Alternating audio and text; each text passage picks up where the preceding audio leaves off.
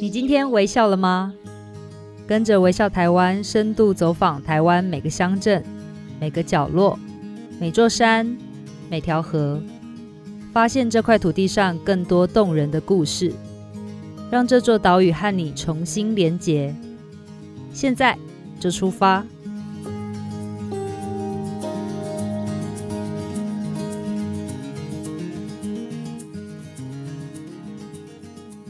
今天微笑了吗？大家好，我是微笑台湾的总监李佩书。今天我们要来谈的是一部纪录片，但是要记录什么呢？我还记得哦，前几个月我在看这一部纪录片的前导影片的时候，我真的是看到有点起鸡皮疙瘩加眼眶泛红。但是我现在先请听众朋友可以想象一下，老鹰的爪子是什么形状？大家可以试着把你的手第一个指节弯起来，就是像那个抓苹果或抓东西的那个动作。然后呢，如果你这个手一辈子都是这个形状，会是什么样的感觉？今天我们邀请到的来宾是《老鹰之手》这部纪录片的导演赖丽君。丽君呢，她在嘉义牛斗山这个地方看见了非常多双像这样子的手，而且她决定把它记录下来。待会儿我们就要来请丽君聊聊这些手背后有哪些故事。手为什么会变成这个样子？而且又和嘉义的明雄牛斗山这个地方有什么样的连接？导演好，丽君。嗯，佩叔主持人好，各位听众大家好，我是丽君。哇，丽君这个最近很忙，因为那个。嗯电影上映，那要跑非常多的场次来跟大家做互动。但是我们先请丽君聊一下，好不好？你是呃牛斗山这边的人，对不对？对。大家其实对牛斗山很陌生呢，你要不要介绍一下这个地方？嗯，对，其实可能连当地人都不知道牛斗山在哪里耶。嗯、那牛斗山这个地方其实是在嘉义民雄乡哈、嗯、一个小村庄。那它是位处于嘉南大平原这个地方。那为为什么叫牛斗山？其实牛斗山是古地名啊，它它是在光复之后已经更改了，叫做山中村。哦、但是我们的门牌号码还是牛斗山。是。那我觉得这个古地名很可爱啊，因为我们当地人就说，我们牛斗山的人就像牛，赶快台湾牛。哦、我我不知道是不是因为早期先民就是祖先非常的努力奋斗，所以取这个地名，还是因为那个地形的关系？嗯，嗯，嘿，反正就是这个。蛮容易象征我们牛斗山人的精神。对对，其实呃，早期真的很多地方的人会称我们那边的人叫“孤雕双孤”哦。哦，哎，因为我们那边的人就是勤奋出名。对对，非常的勤劳。那什么甘苦的扛回都没走，这真的是一个很大的称赞。对对对。那刘斗山这个地方其实是全台湾最大的莲藕产地，但是很多人都没有听过。我们大部分可能都只知道哦，台南的白河。那边可能有很多啊，那个莲藕，然后藕粉。那为什么你觉得落差资讯落差为什么会就是大家都会不知道这个地方？其实讲到这个是蛮伤心的哎、欸，嗯、对，因为在白河那个地方的莲子，嗯、它是受到全世界哦，它不是已经不是全国瞩目，它是连外外地的，就是外国人来到台湾一定要去白河那边朝圣哈，哦、一定要去买那边的莲子，参加白河的莲花观光季。可是牛斗山这边的莲藕呢？其实是没有人知道哦，连当地人都不知道。嗯，那这段历史其实是被遗漏，不是遗忘，是根本没有什么记载。对，嘿，因为当初我在做填调的时候，我只有从民雄文教基金会的刊物看到两行两行字。嘉义民雄牛牛斗山盛产莲藕，对，那其他资料都查不到啊。嗯，所以我们那时候田调其实做蛮久，那其实那时候很伤心，因为我跟白河落差这么大。嗯，我们不是被遗忘，被漏掉了。那我们那边的历史有八十年，我们不输给白河哦。是，对，而而且早期还大量的销售到日本跟香港，嗯，那是全国第一名哎。嘿，我们的莲藕是全国第一产地跟呃产地的面积跟种植的人口都是全国第一。那为什么这段历史没有？被记载，嗯，好像感觉是被被洗掉那种感觉，所以其实还蛮伤心的。嗯、所以可能可能是因为这样子吧，连当地人都都不知道，嘉义人也不知道这段历史。是，那你当初为什么会回乡想要记录这件事情？嗯，其实这个是一个偶然呐、啊，是因为我的嘉义第一部曲神戏来到了我的家乡牛斗山这个地方做。露天的放映哦，这、次、大概是在四五年前。是，那那次很兴奋哦，我想说，我应该应该会受到乡亲的那个众所瞩目，然后光荣返乡。结果开演前十分钟，现场四百个位置没有人来。哎，哇，没有人来。然后说，人家就跟我说，你们那个纪录片是欧白黑白的，我们都不想看。嗯，对。然后后来村长就开始广播，哦，现场有莲藕得、莲藕冰啊，莲藕排骨汤，哎，大家赶快来吃。结果在五分钟之内，四百个位置全部坐满。哇！而且大家带着锅碗瓢盆 要来要来打包。然后其实大家是顺便来看电影的，人家是来吃来吃莲藕。对，他那次就认识到一群很可爱的莲藕农民啊，他们就一批。这样子来出钱出力来当志工哎，嗯、那无限量供应他们的莲藕给大家吃。哇。哇啊！那一次就看到每个那个年长的那个老龙，他们的手啊，就像老鹰的手，嗯，就这样弯弯曲曲又又很大，嗯，但是他让你看到那一双手，他会丢等于他说、嗯、哦。拍谁呢？这这关怪手啊！啊，去吃饭都吼，给人笑啊！唔，莫看莫看，他就说：“哎、欸，这个不是哎、欸，这个像老鹰的手，你们这是代表牛斗山一段辉煌的历史哎、欸，我们不要加怪手，听了真的好难过，好难过。嗯、所以那时候，嗯，就是这双手震撼了我，让我非常的感动。我我决定要去寻着这双手，去寻找它背后的故事。我觉得他们的努力，守护家乡这个精神要被纪念，不该不该。”被遗漏，或是说被歧视说，说啊，这个是怪兽，嗯、我觉得不应该受到这样的一个眼光。所以在二零一六年，我就开始回乡做填调。那其实填调过程不顺利，说做八个月，到二零一七年才开始。因为一开始他们会不知道你要干嘛，对不对？就会有一点排斥，所以为什么要做这些记录？呃，一一开始是害怕，嗯，嘿。一样的，就是我回到我的家乡，我觉得我变成家乡的呃陌生人呢、欸。哦，嘿，我不是乡亲。我那时候其实还蛮难过，我说，哎，我重新回到我的家乡的时候，哎，大家。不太记得我，嗯，其实他们记得赖丽君这个人，对，嘿，记得那个小时候头很大很黑，那好像蛮会读书的，嗯，但是他们流传说赖丽君这个人二十几年前到台北读书就一一去不复回，就是一去都不够当啊。其实我有回来，嗯，我只是很少跟。高中的时候就出去。念书了，对，就到台北念书。嗯、那那其实到台北念书之后呢，其实那有一段期间，其实我是刻意跟我们家乡保持距离跟切割，嗯、因为我觉得我到台北去的时候，我觉得哎，大家好像知道我是农村来的，那个眼光不太一样。嗯，过去有一个年代，好像会有一个自我保护，譬如说，哎，我我是客家人，我也不讲。对，或者是我是农村来的，我也不讲，就会有这个被贴标签的一个呃经历吧。对，尤其是你你你讲台语、嗯、哦，啊，他们觉得哇，那是哪一国的？嗯、对啊，那我们讲国语，我们是台湾国语，嗯，哎，但是我们就会刻意是说，哎，我要把国语练好，我不要让他认出来我的身份。嗯，所以其实那那一段日子二十年来是跟我家乡是完全切割一半一段，简直是一片空白啦。因为你你不想跟这个地方有关系的时候，你会刻意跟他保。保持距离，嗯嗯，对，我觉得那个对对我来来讲是很大的一个遗憾，很大的一个遗憾。我觉得我那二十几年，我像失了根的人一样，嗯、我没有地方，嗯，我没有一个着力点。我觉得那个人如果对你的土地不认同的话，嗯、对你的原生的地方你不去爱，你不认同的话，我觉得那你走到哪里没有人会尊敬你，嗯，因为你你不会，你不爱你自己嘛，那你不欣赏你自己原来的地方，那。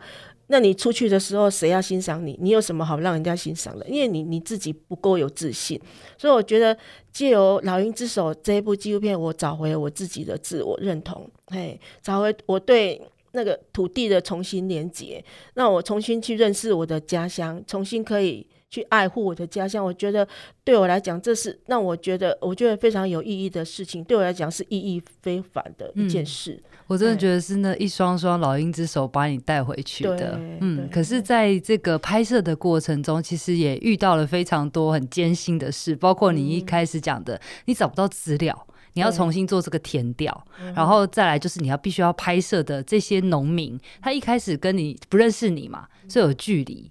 那他，你必须要取得他的信任，这个当中的过程，你要不要跟我们聊一下？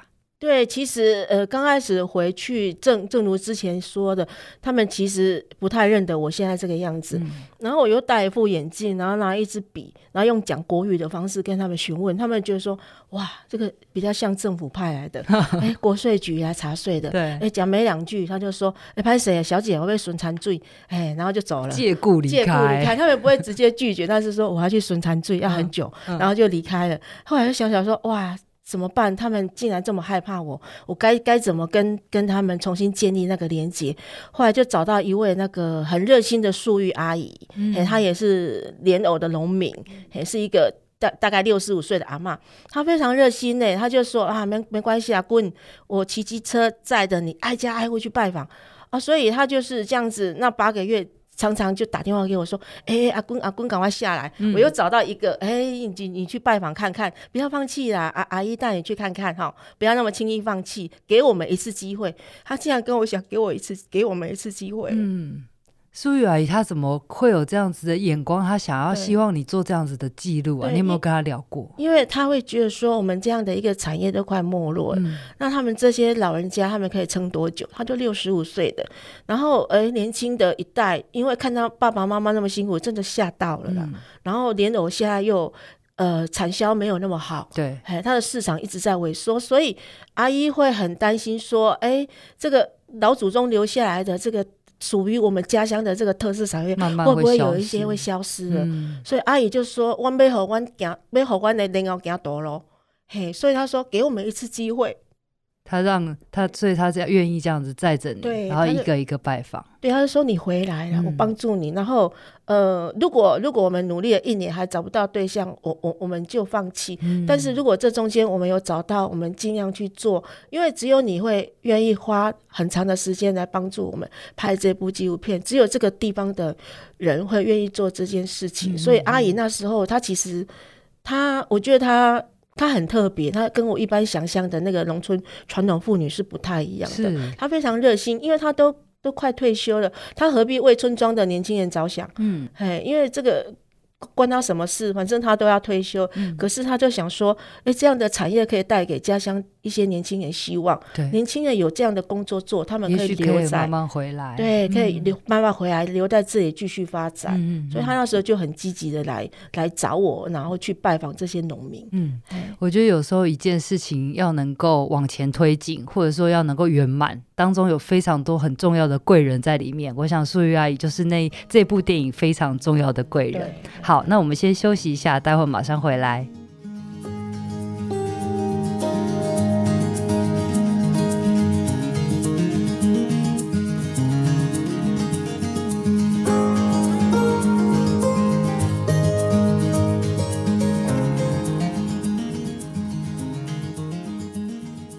欢迎回到节目，今天我们邀请到的来宾是电影纪录片《老鹰之手》的导演赖丽君。呃，刚刚我们聊了这么多就是关于这一部作品背后很感动的原因，那也聊到当地的产业，其实随着人口的外流老化，渐渐在没落。不过，我觉得我们可以请丽君来跟我们聊一聊，是这个产业大家一定很陌生，但是我知道的是，像我住在台北，我真的非喜欢非常喜欢吃莲藕，但是都没有办法那么容易买到。那牛斗山的莲藕到底有什么不一样的地方，或者是为什么这个地方这么适合种莲藕吗？嗯，其实不是因为这个地方特别种莲藕，嗯，其实其实全台各地都其实是还蛮蛮可以种莲藕的，因为其实，在早期，呃呃，台北那边新庄跟三重哈，还有桃园都有大量的种植莲藕，哦，哎，那那为什么后来都都没有？当然也是因为这个产业实在太辛苦了。那为什么牛斗山这个地方会有？八十年历史这么久，嗯，那早年还全国第一名，种的人最多，产地也是最大量的。对，那其实跟地理环境没有关系，是跟人的精神有关系。嗯，因为当地的阿公阿妈就跟我说：“哎，你有不要听鬼吗？姑爹双姑，嗯，嘿，我们就是台湾牛精神啊，我们不怕苦。”所以，我们这边的人可以去吃这个苦，愿意去种这样的一个高经济作物，因为可以赚到钱。嗯，所以他们早年的三十几年前，很多村民是靠种莲藕致富。他们就说，采收莲藕是跟挖金矿是一样的，嗯，赚很多钱啊。三四十年前，他们说一年赚个一一一百多万是没问题的。是，所以那其实，在早年。老一辈的人也跟我们说，其实台北那个地方，桃园、呃三重、新庄那个地方的采收工人，是从我们牛斗山的青年输送出去的，哦、再去的，再去的。到到了呃秋冬他们的采收季节，嗯、我们的年轻人就大量的北漂，嗯，到台北去，然后住个半年，哦，帮他们采收，因为说说当地人不要做了，哦，太辛苦了，对，嘿，只有牛斗山人愿意做这样这么辛苦的工作，嗯嗯嗯，嘿。那所以其实种植。植的时候可能工还不需要这么多，但是在采收的时候工非常多。采收的时候非常可怕。那它是怎么采收？你可不可以跟我们形容一下？对，因为以前还没有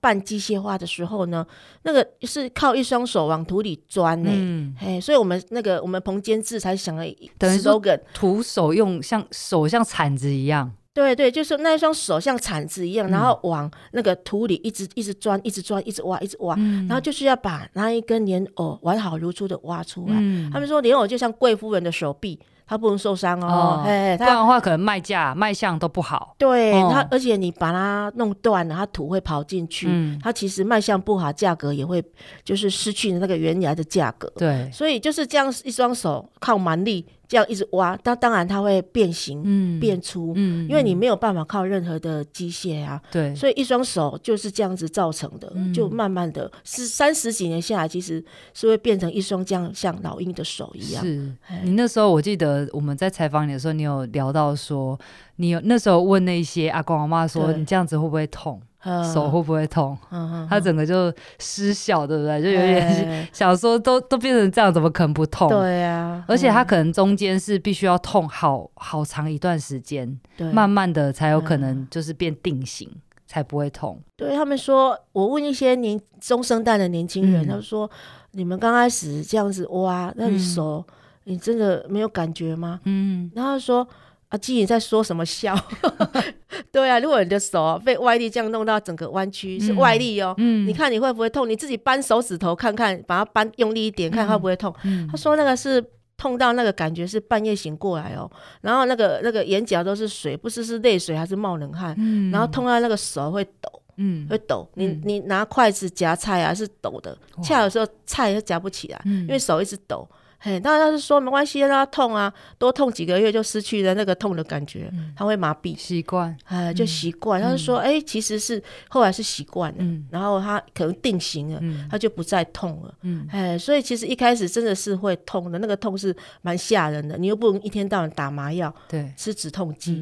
哎，我记得我们在呃这 podcast 前呃就是微笑台湾的 podcast 前几集有刚好有提到这个莲藕的采收，然后那时候是讲说是。跪着跪着采收的，因为要在泥泥土里面、泥田里面。那我们现在就知道了，不只是跪着，还要徒手把这些很珍贵的莲藕挖起来。嗯嗯。那其实你刚刚有谈到很多的农民，对不对？我们来讲这些农可爱农民的故事，好不好？对，其实呃，让我印象很深刻，就是有一位中生代的那个青农，嗯，他一个是阿转啊，他其实是我国小同学的弟弟。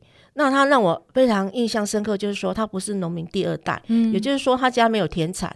那你家里又又是非常的穷，我因为据我所知，他的父母在他十多岁就就去世，嗯，那他等于就是说，哎、欸，都是靠自己。那当然没有技术，然后他又不是农民第二代，没办法青农贷款，他到底该怎么靠这样的一个人家所谓的夕阳产业去创业？对，而且后来还还可以致富。嗯，他就是说，哎、欸，我就是。贫穷的小孩，我们给他甘苦啊。他讲讲一句话说：“哎、欸，其实不是勇气的，是压力。哎，我艰苦人啊。嗯，对，我们有那个压力，你要往前冲啊，否则你真的你没有办法生存啊。对，所以他就说，其实刚开始五年都是血本无归，一直借钱，嗯、然后后来他就摸索，慢慢摸索，然后慢慢去靠他的他们的创意、创新经营。我觉得年轻人走出一条创新的路，嗯，他们企业化，然后运用他品牌。”他们的品牌叫超爱钱，嗯，哎，对，他们非常直接的告诉大家，对对，我们就是爱钱，嗯，然后用运用他们的一些比较新思维，就把这个产业呢，哎，做的做的就是属于他们年轻人的新创的农村新经济，嗯，他们有自己的一条路已经走出来了，然后另外他还带了更多的不是农二农二代，甚至是北漂青年来投入，但是他怎么做的？他其实就是把它企业化，嗯，因为他说我们要打一个品牌战，而不是说不是界定自己是一位农夫，你要认你你要觉得你是一个老板，你是一个经营者，所以你要有品牌，要想要品牌，想要品牌你要品质，嗯，嘿，那接下来你要克制化，嗯，就是说他把莲藕分等级，嗯，分等级就是好的啊，中的啊，可能比较不好的，那每种等级就不同的价格，然后把它分装。然后客户去去选择你要哪一种，嗯，所以客户拿到他的莲藕都是，哎，我的品质就刚刚好，我可以可以应付我的客人，他、嗯、不用再重新去分类或者是去分装。所以对客户来讲，他们就是说，哎、欸，你们做到了服务的精神呢，你们在为我着想，很，那价钱很公道，不会鱼目混珠。嗯，那你的。品牌又很可爱，超爱钱，对，人家会去认这个品牌啊。对，不过他在采收，其实这个技术也有做一些改良，对不对？对，他其实最厉害就是说，在二零一七年的时候呢。他我我他是一直在想说，我们这个采收方式可不可以让年轻人不要那么害怕？嗯，后来他知道说可以引进高压水柱，嗯，有一个半机械化采收，嗯，也就是说你用那根水柱的力量把水冲到土里面，然后那莲藕会浮起来，嗯，那浮起来之后，你就要徒手去把它摸出来，而不是去挖了，嗯，去把它摸，慢慢摸出来，是，所以你的手就不会再变成老鹰手，嗯，就省力很多。那工资很高哦，一天的采收师傅的工钱是有两千五到三千。哇！就年轻人愿意啊，对啊，愿意做。尤其是我们在农村有一些年轻人是，你很难想象，在这个无名社会，有一些年轻人竟然没有高中毕业。嗯，那竟然他们。十三岁、十五岁要开始当小童工，养、嗯、自己、嗯，甚至是北漂，就比较早就辍学了。辍学，那家庭可能是单亲的、嗯，然后他们的学历太低，是被工厂拒绝的，哦、不容易去工厂工作。是，他们没有工作，所以他们愿意投入。嗯，那我觉得阿全。他等于让这些年轻人，他找到找到他的安身立命的一个可以留在家乡的一个工作。对，嗯，我觉得这个真的是我们常常讲返乡，有时候不是只有你一个人单打独斗，他怎么样把更多的人这样子聚集在一起，然后其实也解决了一些社会的问题。对，嗯对。那还有没有一些老农可爱的故事？呃呃，我要讲那个惊险记，惊险记，好，哦、怎么个惊险法？就是之前有提到素玉阿姨啊、嗯，我觉得她是太厉害了。她的采收是从半夜两点开始，哦，我我真的很难想象那个老人家可以半夜两点出门工作，嗯、因为白天实在太热了。她说常常热晕到田里哦。哇，哎，因为。中午夏天的水温很可怕，对不对？水温接近三十八，嗯，哎，你是在泡夏天泡温泉，泡温泉，嗯、那个尤尤其穿青蛙装真受不了，绝对中暑，一定中暑啊！我们好几次都差点趴下去，嗯，就半夜两点才说，我们跟着去拍，嗯、超可怕的，那个田一片黢黑，而且他一直跟我说不知道自己在哪里，对，不知道自己在哪里，然后一直跟我说田有蛇、欸，哎，哎，小心不要踩到，嗯，啊，你跟他讲一下，叫他让路给你过。嗯所以那个其实那次拍摄蛮蛮惊恐的啊，因为看不到路，你要踩到烂泥巴里，那我又常常就不小心就跌倒，那跌倒怕踩到死了。对，而且你手上还有那个。可能一些机器，对、嗯、对，那所以那次其实是是蛮蛮惊慌失措。那我觉得很佩服我们的那个监制跟摄影棚加入导演，对，哇，他很厉害耶。他那一次真的是我那一次交给他了，他就靠他自己头上一盏灯，因为我后来没办法帮他打灯，我一直在摔倒，啊 欸、我帮不了他，然后就靠他那一盏灯，然后照明，嗯，然后他扛了大机器去拍，哎，然后他就是，哎，他很厉害呀，嗯，他一开始就跟这个田。就好，好像融合在一起，他很少跌倒。哇，可能因为他很瘦，哦，走路起来像白鹭鸶就飘过去了。是，那我就像一只。哦，小猪，长两步就啪，然后大家一一阵笑，就说你要减肥啊，就是太胖了。现在有没有进步？现在其实比较比较好了，走、嗯、到走到那个撇步，就知道说要怎么走在那个泥泞里面，不要让自己滑倒。对，要怎么走啊？其实就是你其实要告诉自己不要怕。嗯、我觉得那个那个会跌倒，有时候是自己心理压力造成的，因为一直告诉自己说哦，下一步应该是跌下去吃土。嗯，那你真的要跌下去。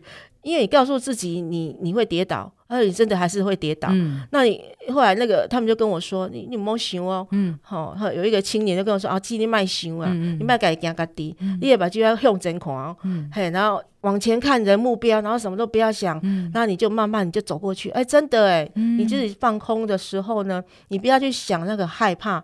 哎，不要去想说下下一步你会发生什么事情，其实你就哎，你慢慢你就走过去了。我觉得我很有感触，因为其实几年前我在那个澎湖采访老船长的时候，因为我自己很会晕车晕船，我就问他说要怎么样才不会晕船，嗯，他就跟我讲不要怕，对，你不要先自己吓自己，你不要觉得说哦，待会就要晕了就要晕了，你就一定会晕。你要先告诉你说这没有什么好怕的，你就是顺着那个浪。跟着他走。我其实觉得很多事情，包括像哦船长讲的，或者说像这些呃莲藕的藕农讲的，他其实都在跟跟我们讲的一些其实是人生的道理，对，跟人生的哲哲学存在里面。嗯，哎，那呃，丽君，你会不会觉得说，在这个拍摄过程中，有什么有趣的事情也让你印象深刻的？除了跌倒之外，嗯、其实有有趣的事情就是说，嗯、呃，其实我我觉得啦，就是我其实，在拍摄的过程啊，嗯、我我我曾经手受伤，嗯，嘿，因为我们是两个人拍摄嘛。那我必须要拿着指向性的麦克风，然后长时间维持一个姿势在收音。哦，哎，我的右手后来就受伤了，嗯嗯真的没办法动。嗯，然后那个那个那一段期间有三个月我没办法工作，然后、嗯、没办法赚钱养家。嗯，那其实会蛮难过的，因为不晓得下一步要怎么走。对，那我们的农民很可爱哦，他们就大批的莲藕。一直寄给我，嗯、我每天都在收件，就那个莲藕，然后藕粉，嗯、然后一批一批的来，然后我们邻居就说：“哎、嗯，奇怪，你你你到开始没莲藕吗？哎，为什么一天到晚在收这个莲藕呢？”对，然后我就觉得他们很可爱啊，啊就说：“哎，他们不知道怎么关心你哦。嗯”他们就说：“那我送我的食物给你，嗯、然后莲藕又很补气。嗯”他说：“你也都是惠楼北孙呐，没什么伤哈，吃了莲藕就好了。嗯”那真的，我就那那几个月一直吃莲藕，我的手就慢慢好了。那我们那个彭监制啊，嗯、就是也负责摄影的彭佳武导演，嗯、他因为在拍摄期间，他为了节省经费，搬到嘉义县去住，嗯，然后他说他搬过去之后呢，我们家乡的乡亲跟农民知道他住的位置哦，三不五时就送莲藕，送自己种的水果去给他吃。对对，我就觉得说，哦，我们的乡亲真的非常的可爱，真的真的是他们那个农民最可爱的地方。对，嗯，那其实那个监制在那边，现在也住在那里，对不对？他一下变成移居的人了，已已经变成嘉义县县民了，哦，已经变成县民了，他彻底爱上那里了。嗯，那其实。完成纪录片后，你跟呃，包括家人或者是跟这些相亲的关系也正在改变当中，对不对？对，其实呃，除了跟相亲那个距离拉近，我觉得跟我的家人啊，他们可能会因为这部纪录片比较理解我在做什么。嗯，因为从从神戏开始啊，他们就不是很赞成我拍纪录片，哎、嗯，因为觉得很辛苦。对，那你又赚不到钱。对，那你。你做二十年了，你没有名啊，也没名气啊，我不晓得你做这个工作要做什么。我觉得这是那个创作者最辛苦要去面对的事情。对，他说、嗯、你没有掌声哎，那你也没有赚到财富，嗯、那到底你为什么而活？为什么而努力？你这个梦想感觉让他们觉得是，哎、欸，不晓得你在做什么，因因莫待机是不是啊？对，你因为我自己本身有工作，我也要养小孩，嗯、所以他们会觉得说你不要再拍了，所以一。刚开始拍《老鹰之手》的时候，我不太敢让他们知道。哦，嗯，哎，我住我们我们是住在一位那个民雄国中退休的张文老张文雅老师。哦，你反而不是住在老家？哎，一开始不是，因为完全不敢，不敢让他们知道。可是呢，好就好死不死，我我爸爸就常常去巡残剧，然后就看到我在田边。然后，然后又拿着什么一个状况？就是遇见女儿。他说：“哎，这个是我们家的吗？虽然我头巾包起来，可是他觉得那个很像我家的女儿，就走过来说：‘哎，一个当个窗啊，一个纪录片哈。’然后我就说：‘没有，我是电视电视台节目出班呐，嗯、我们要做农业专题。’还要给他一个理由，对不对？哎，可是。”哎，后来好几个月，他一直碰到我，他就知道了，嗯、他还是会念一下，嗯、因为舍不得啊。他说：“哎对，你给我聊了呀，那，嗯、哎，你你何时要停止？”可是后来他们有有看到这部纪录片啊，首映有看到，我爸看着也好感动。嗯，他说：“哇，这个。”把我们家乡这个产业历史记录下来，真的蛮了不起的。对，哎，就觉得爸爸还是以你为荣。嗯，但是你下一步还是先不要好了，你好好去工作可以吗？他们是心疼女儿啦，对啊，因为觉得这样太辛苦了。嗯，但我觉得真的就是你做了一件让他很引以为傲的事情。嗯嗯嗯。那农民呢，有没有给你一些回馈？其实在这部片完成之后，他们看到了。其实他们看完之后都很高兴。嗯。哎，然后又是立明阿伯，他说：“哎，我吉祥庆吼，他一家现在已经开始讲老鹰手，不是讲怪庆。嗯，我吉祥庆后来要去保险哦，嗯，这个很珍贵。对，因为大大家现在都很喜欢跟他的手拍照，嗯，然后觉得说哇，这个这个阿伯，谢谢你，这是你守护了我们的家乡，守护这块土地，让我们有好吃的莲藕。大家说用一种很尊敬的眼光看他。对，哎，所以阿伯就说：哦，很欣慰呢，你去去这几瓶有给带啦。嗯，哎，然后他们说。哎，现在好像莲藕好像也有打开一另外一条路哦。对，还有会有一些团购团哦。哦，开始了，新著名团购团，哦，尤其是呃从中国来的新著名是团购团，会给他们那个团购莲藕。嗯，嘿，然后那个他们说他们到市场去啊，人家要认老鹰之手这个品牌。然后后来他们的一些藕粉啊，我们也帮他设计那个那个品牌呃商标，就叫老鹰之手。是，他们就说，哎，我们的藕粉因为有这个商标，好像人家会比较注意，也会卖的比较好。嗯，所以那些阿伯啊，或者说我们的青龙，他们其实都觉得说，哎，拍这一部片子真的很有意义。不然他们一开始也觉得说，哎，为什么你们一直要来？来拍我们。骚扰我这样，哎、欸，就觉得说，哎、欸，为什么你们那么好像很闲哦？啊，你们都不用赚钱养家吗？那三四年的时间，其实常常去找他们啊，觉得他们也很可爱，到最后就是跟我们变成好朋友，我也不会觉得说，哎、欸，我们这样去会让他不舒服。他们后来反而很喜欢我们去找他，然后反而结束拍摄之后，他们偶尔会打电话说，哎、欸，人家 hit 掉啊吗？会想念你哦，对对对，嗯，那呃，如果听众朋友现在想要拜访当地的话，你觉得是什么时间点最适合？然后可以去哪个哪些地方走一走啊？呃，其实他们虽然现在已经呃采收完了，哦、因为九月底就采收，大概在什么时候？采收是在五月到九月底哦，哎，五月中旬到九月底。嗯、那如果说哎各地的民众他想要直接去产地跟他们支持他们的莲藕，顺便拜访这些农民，是明年哦，每年每年的五月中旬到九月底可以来到牛斗山这个地方。嗯、嘿，然后如果你你怕找不到他们，可以透过老鹰之手粉丝专业，嗯、你跟我们联系。因为我们的彭监制就住在嘉义哦，然后请他带路。